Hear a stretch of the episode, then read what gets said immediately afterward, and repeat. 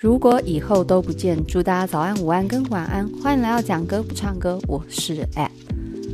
简单先跟大家介绍一下我的所谓的开场白。如果以后都不见，祝大家早安、午安跟晚安。这个台词是从哪里来的？我虽然不算是一个典型的文艺青年，但是所谓文艺青年会想触碰的很多事物，我都很喜欢。比如说音乐、电影、文学、艺术，都简单的碰了一点点。所谓的无鼠技穷嘛，无鼠什么都会，可是什么都学不精，大概就是这个概念。我的开场白这一句话，其实典故是来自于《楚门的世界》。《楚门的世界》在非常小的时候看过，但是小时候其实看不懂这部电影在讲什么，一直到长大再看第二次、第三次、第四次。随着时间的经历不断的累积，就会发现，天哪，这根本就是一个寓言故事嘛！很多电影它动人的地方，就是它预言了很多人一个生命的共性。什么叫共性？就是大部分的人在生活里面都会遇到的母题。这个母题是一个生命在这个世界上最基本的问题：我们为什么在这世界上？这个世界是真的吗？这是我们常常会想问的事情。那非常多的文艺作品也在探讨这件事。《楚门世界》它作为一个非常通俗的电影，可是却用了非常简单的语言告诉我们这个世界，它整个给人的感觉。所谓的虚妄，所谓的虚幻，楚门逃离了这个被架空的虚拟世界之后的新世界，真的就真实吗？音乐创造者也跟他讲，在外面的世界比起这里来得更虚假，更多的谎言，那是整个整个寓意非常的深远。你会去想，我们真的逃离得了所谓那个虚假谎言堆砌的世界吗？那里面有一句台词，就是金凯瑞的主角就是楚门，他很喜欢讲的。他每次因为他是作为一个保险员。所以呢，所谓不知道意外先来还是明天先到，所以他每次在跟邻居打招呼，就会说 Good morning and in case I don't see you, Good afternoon, Good evening and Good night。这个就是我们开头每次我都会讲的一句台词，因为我不知道来听我 podcast 的人，下次你会不会再点回来？那作为每一次相见。我都当做是最后一次，那也就是这样，所有事情都一如初见的美好。那电影这件事情呢，其实会改变很多人的生命。我记得有一些电影在我生命中的这个重量就不小，这有空会跟大家讲。那昨天在看电影解说，因为现代人的时间变得很压缩，很多的资讯来得太快、太爆炸，比起以前来更可怕，所以我们的时间变得很少。然后我们什么事情都要求快方便，比如说你看现在熊猫啊，或者是 Uber Eat，其实都是同样的概念。它压它减少你去外面采买食物的时间，这些时间你可以拿来做别事，虽然可能也只是划手机而已。可是我们现在这种快，还有这种无接触的商机是无限的。那也就是说，可以让我们 stay in home 的事情。它就是一个很重要的商机跟创作起点，Podcast 也是，YouTube 也是，那电影解说也是现在非常流行的事情，因为我们不见得有时间把一部电影看完，所以电影解说也成为我生活中一个很大的乐趣。我妹妹也是，那我最常看的，比如说我记得有 Wasabi Drama，还有惊悚哥、月哥说电影，我觉得这几个人在讲解电影上品味还不错。尤其记得惊悚哥，他很喜欢讲金基德系列，我觉得哇靠，他那一系列真的都很，都还蛮光怪陆离，但是禅意也不少。昨天看的是瓦萨比抓马讲解那个源代码，在台湾的翻译叫做启动原始码。这个启动原始码，它的男主角是杰克·格伦霍，就是断背山的那个黑头发那一位。你们要知道。断背山刚上映的时候，我好像才还是学生，然后我爸那时候非常兴奋，抓着我去电影院看，但是我有点被惊吓到，因为里面出现男男的床戏，然后我记得那时候才国中还高中吧，我忘了，就是你知道跟自己爸爸看那个就，嗯，爸爸你为什么带我来看这个？但是整体的整个画面还有故事的叙述上面，你真的跟以往我们在看华人电影的感觉完全是不一样的。但是在叙述上面又没有像国外的这么的猛烈，它带了一点那种中国式醇厚的那种感情感情模式。好，有点难形容，下次好好来讲给大家听。那总之呢，在那一片充满了灵气的土地上展开一段男男生与男生之间爱情这件事，我对于杰克·葛伦霍的演技还有希斯莱杰演技其实是很有印象的。每次看到杰克·葛伦霍，就觉得这是硬实力的，一定要来看一下。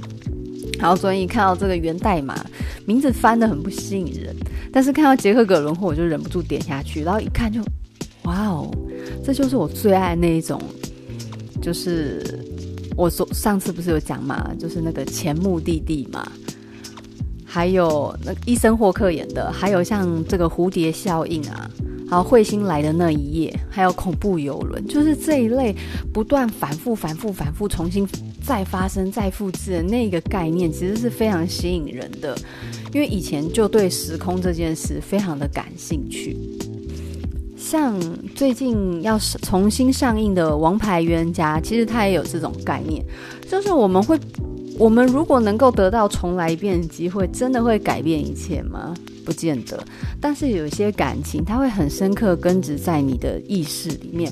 那所谓的潜意识，就是不是明显的，不是容易察觉，它藏在内部，我们没有办法去察觉它，可是它就根深蒂固的藏在我们做事的思考模式上面。那源代码里面也是一样，这个美国上尉呢，他。执行任务执行到一半的时候，他的意识突然回到了一台火车上面，然后他发现他的意识所在的身体并不是他自己，然后身边的人还有整个场景都是他完全不理解的。然后随着一次次、一次次的重复、重复不断出现在火车上，然后遇到爆炸死去，他慢慢才察觉他是在执行任务，要透过这一段八分钟的回忆去调查爆炸发生的原因。然后随着这些任务不断重复的发生，慢慢的，他很多事情越来越熟悉，所以对他来讲，每一次的任务执行，他都在开启一个新的世界。那随着任务的执行，他也慢慢揭晓自己现在的身份到底为什么出现在这，就是他已经死去了，可是呢，死去的同时，他的有点像脑死了，他的意识还留着，他只是身体已经报废不能用了。所以，作为一个神秘机构的实验，它被留存下来，就有点像国安局，它留留存下来去执行所谓量子力学所研发出来一种源代码的一个概念，透过意识去调查任务。所以，他现在只有意识是人，可是身体已经不能用了，所以他有点社会性死亡。而且，在跟他对话那个长官，也只是透过电电脑输出的语言跟他对话。对他来讲，他真的是人吗？不见得。那在这个任务执行里面，他开始对生命做反省，然后做重新的再述。他跟过去和解，跟爸爸和解，然后勇敢的面对他新身份所要面对的感情。那随着任务的执行，他慢慢对周遭的人事物开始看重了。他希望，就算这八分钟的任务只是一个回溯，他并不能改变事实。可是，他仍希望在这个任务进行的最后，他可以拯救所有的人，即便那是虚假的。然后，在这个任务执行最后一次，他终于成功的时候，整个故事的结局非常让人感到安慰，就是源代码所开启的这个世界，他开始继续的。再生，然后重置，然后敷衍出一个非常非常大的一个新的世界。也就是说，源代码世界它并不只是虚幻的八分钟，它可以自己变成一个有机体。那只是在其他人眼里，源代码不存在。可是其实呢，每一次的任务执行都在开启一个新的世界。那这个故事呢，让人觉得说，在所有绝望里面。你还是可以看见希望。那人有时候置之死地而后生这件事情，你就可以看到，在最绝望的时候，还是有一些事情值得我们期待。因为这个世界上，我们人类的大脑最多最多也就开发到百分之十九吧。如果真的开到无限的话，这个世界还有很多值得我们期待的事情会发生。你看，像这些电影就在讲述这些不可能神秘学，然后就会觉得，哎，其实也许在这世界上，冥冥之中是真的有什么事情。更神秘，然后它可以让我们的世界不是永远都充满着悲伤。这是昨天看完电影的心情。然后这时候呢，就是心底隐隐约约的就会出现一首歌，这就是今天要谈的歌曲。那在谈今天的歌曲之前呢，我要跟大家谈论一下关于时空这件事情。我对于时空的概念其实很不好，因为我物理不好，我化学、物理、数学都不好，可是对时空又特别感兴趣。我记得以前在一本书上讲，时空呢，它就是一个有点像发夹弯 U 型的一个形状，在一个假说里面了。那在这个假说里面呢，时空是这样的形状。我们如果要进行时空旅行的方法，就是在最起点到最终点之间开凿出一条捷径，这个就叫做虫洞。那虫洞就是可以让我们时空旅行的一个方式。就现今的技术来讲，我没办法做到虫洞，但是做不到并不代表它不存在。将来时空旅行如果真的可以的话，世界会充满更多有趣的事情。而且在现在整个世界上，关于时空理论有很多种啊，比如说呃祖父悖论，就是说如果你透过时空旅行穿越到过去，然后杀死自己的祖父，那现在的你还会活着吗？因为你祖父死去，你就不会出生啦。那你不出生的话，这件刺杀会形成真实吗？那如果不会形成真实，那你的祖父就还是会活着，那你就还是会活着。可是你又去执行这个刺杀，对，就是这个问题，所以就很复杂。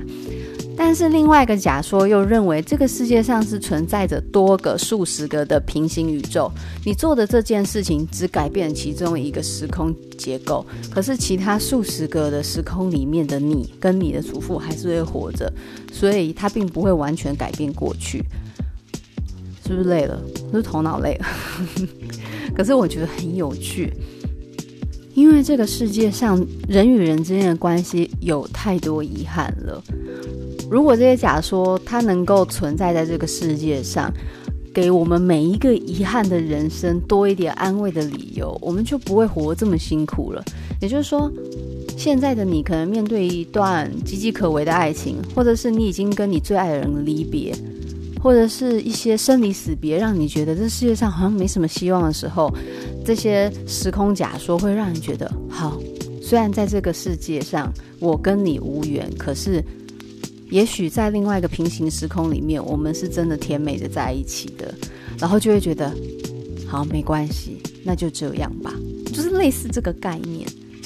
那今天要讲这首歌呢，就是透过自我的对话里面，不断的诘问，然后诘问的同时又充满无限遗憾与无奈，但是他最后是非常悲伤的。在那一点点期待的亮光里面，又暗自把那个烛火给熄灭掉。这首歌呢，是两个歌手都曾经唱过的，一个是作曲者唱过，一个是作词者唱过，两个都很有名。一个叫顺子，一个叫做陶晶莹。是不是有点久没有听过这两个人名字？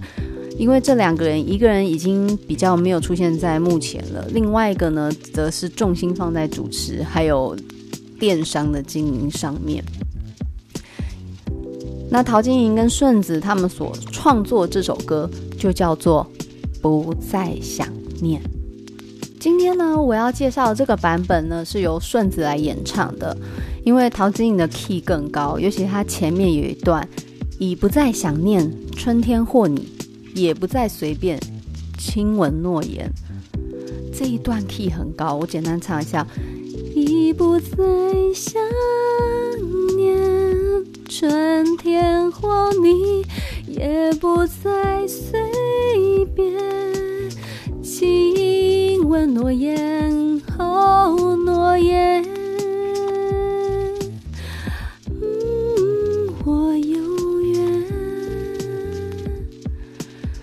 这是。桃子的开头，它的开头是这样唱，超尖超高，我全部要用假音唱。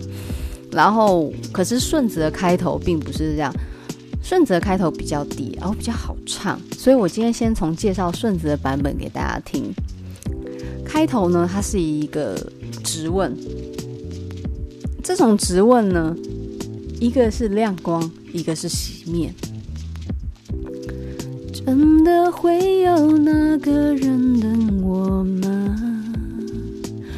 或者青春就这么死去了，孤独到底就习惯这个样。这是他的开头。真的会有那个人等我吗？也就是说，他已经结束了感情，然后他。在这一份感情所受到的伤害，会让他想问：还会有所谓的 Mr. Right 吗？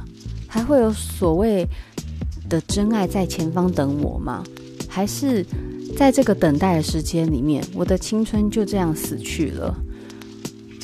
这种孤独到底的感觉，慢慢也就习惯了。然后开头继续接着唱：那么久以前，童话里有好多。的爱情那么美丽，可是甜甜的感觉瞬间不见就不见，我不明白，真的吗？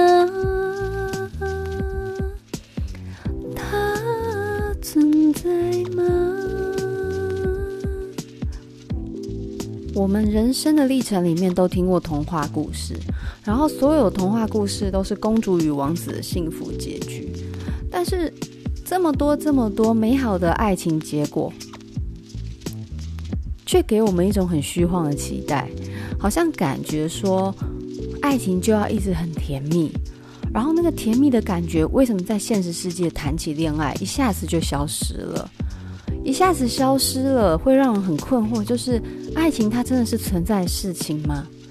然后再来，他又开始问自己：我能再次赤裸裸的放吗？不顾一切，只能换到爱吗？伤透了心，还可以后。真的会有那个人等我吗？或者青春就这么死去了，孤独到底就习惯这个样。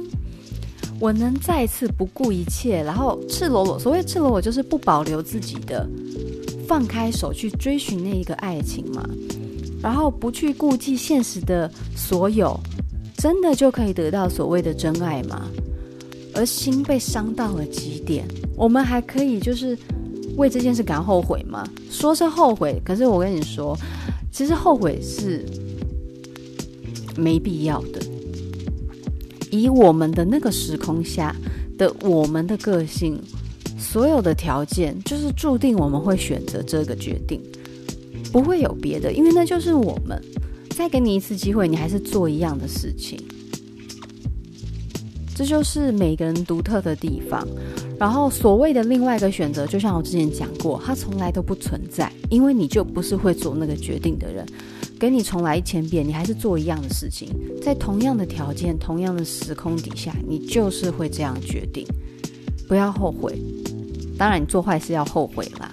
你做坏事最好就是要后悔，坦诚面对自己的错误。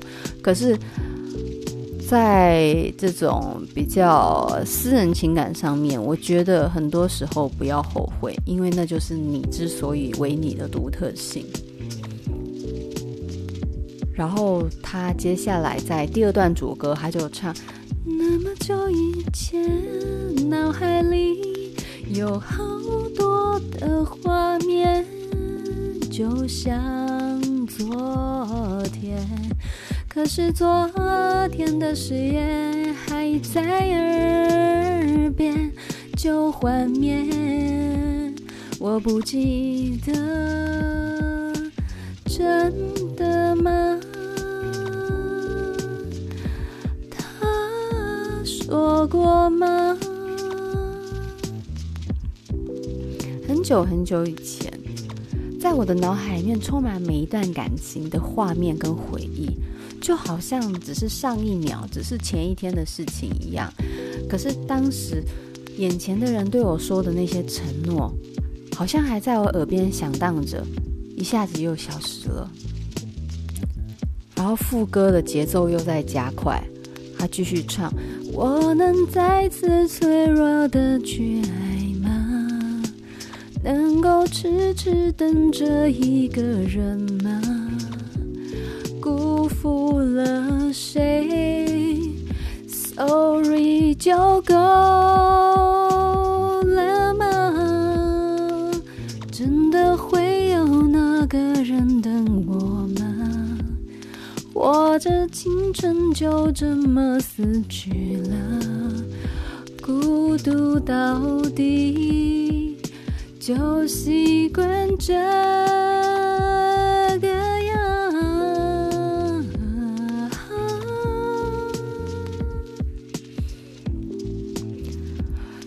从刚刚的赤裸裸，它改成脆弱。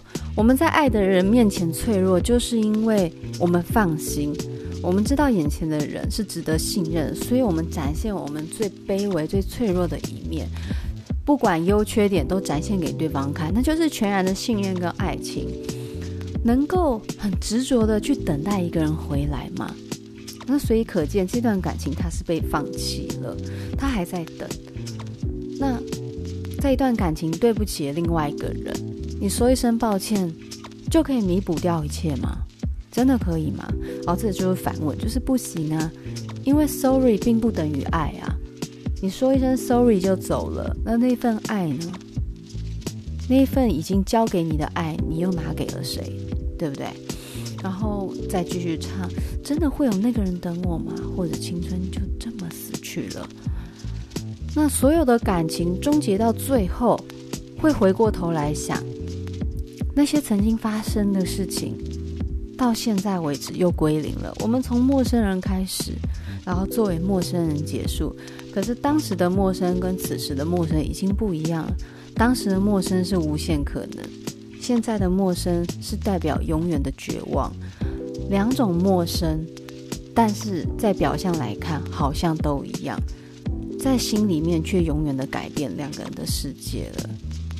那会不会一开始作为陌生人是最好的，而不是同样的头到同样的尾？最后都是变成陌生人，为什么不保持一开始的无限可能？这个疑问呢，其实你问一千遍都没有办法解答，因为爱了就是爱了，你问一千遍都不会改变这个事实，你就是爱了，然后你就是被伤透了，在这个伤透心的过程里面，你和他又慢慢回归到两条平行线，永远再也不能见面，这是爱情必然的风险。好，但是呢，就算你跟你最爱的人最后真的走到一起，然后结了婚，难道就能保证爱情永远快乐吗？难道就能保证对方永远只爱你吗？其实很残酷的是，婚姻会消磨掉爱情。我们所有炽热的爱，在平凡的生活里面，最后都会变得很乏味。你们再也不是像以前一样聊音乐、聊电影、聊品味，那都只是作为。繁衍下一代的手段，我们必须伪装，去装扮自己，让自己成为一个很好的配偶，去吸引一个好的对象跟你在一起结婚生小孩，这个功能就结束了。但是呢，结了婚之后，你要面对工作、存款、房子、车子、人生规划、退休计划，你们的话题已经不再是音乐艺术，你们话题会开始讨论买保险。买车子、房贷、车贷，生几胎，生不出来又要面对长辈的压力。就是结婚之后，爱情会改变。就算你跟他走到了结局，可是当初相爱的你们一样会消失。所以分手跟结婚是一样的，千万不要觉得说你跟这个人不能结婚，哦，就很遗憾很难过。你要高兴，你跟他作为恋人结束，那个遗憾的感觉永远都在，但是他永远都在告诉你们两个人，你们的爱是未完成的。如果你们真的结婚了，那个就不是遗憾，那就是一种对对方的厌腻，你会平凡，会乏味。好啦，我知道这样讲对有一些人来讲会觉得说，你在说什么啊？婚姻其实怎样怎样？这个有结过婚的人应该就会理解了，right？但是既然都选择婚姻，那就这样走吧。那通常会结婚的人，绝对我跟你说啦，百分之八十啦，这是随便乱讲数据，但是一定超过一半。你绝对不是选你最爱的人。你是选择在那个时候最适合你的人，跟你相处起来最让你没压力的人，你才会跟他结婚。因为你最爱的人不一定是可以让你最轻松做自己的人。这个各位年轻的妹妹弟弟们，将来好好咀嚼这一段话。跟你结婚的人绝对不是你最爱的人哦，因为最爱的人不见得适合跟你一起生活。那今天这首呢，它停留在一个充满永远无限遗憾，一点光，一眨眼又熄灭的那一种非常寂寞、孤单、痛苦的心情。那这种心情呢，对于已婚的男女来讲，真是一个奢侈的想望，因为结了婚之后，这种爱的死去活来的一个心情已经。没了，你要面对的是小孩晚上哭啊，或者是感冒要去看医生，你要如何跟公司请特休啊？你的特休快用完了，或者是疫苗照顾假，小朋友幼稚园开学，可是呢延后，所以你必须要跟你的老公呢开始瞧那个时间，这就是现实。然后你还要瞧说幼稚园放学了，谁要去接小孩回来？昨天中午吃午餐的时候啊。就看到电视在播《俗女养成记二》嘛，然后里面有一段就是陈嘉玲她的主管吧，然后就是在接电话跟幼稚园老师讲话，就是喂，雅雅老师吗？啊，什么？他爸爸还没有去接，没有，就我忘记台词。总之就是语气很和缓，说哦是好，我再跟雅雅爸爸说一下。然后电话一挂完，然后就打过去，你他妈的王八蛋！小孩为什么你忘记接？哦不不不不，然后接下来又说不用了，我自己的小孩自己接，真的非常好笑，真的很写实。我跟你讲啦，这个结婚后绝对不是说，老公你怎么忘记接小孩？绝对不是，一定是操你妈王八蛋，你为什么忘记接小孩？绝对是这样。有空你们可以访问一下已婚人士，真的少数会有那种。老公的那种状态，好啦，今天就是完全就是一个幻灭婚姻的一个刺针，在提醒大家不要轻易走入婚姻哦，它绝对可以让你最爱的人瞬间就变成一个最乏味。好啦，总之今天就是一个充满这个婚姻牢骚的一集，但是呢，今天介绍这首歌，我觉得很适合失恋的时候听，但是麻烦。这个心理素质要好，不要听一听得忧郁症。这首歌真的还蛮美的。好，今天就先这样喽，我们下次见，拜拜。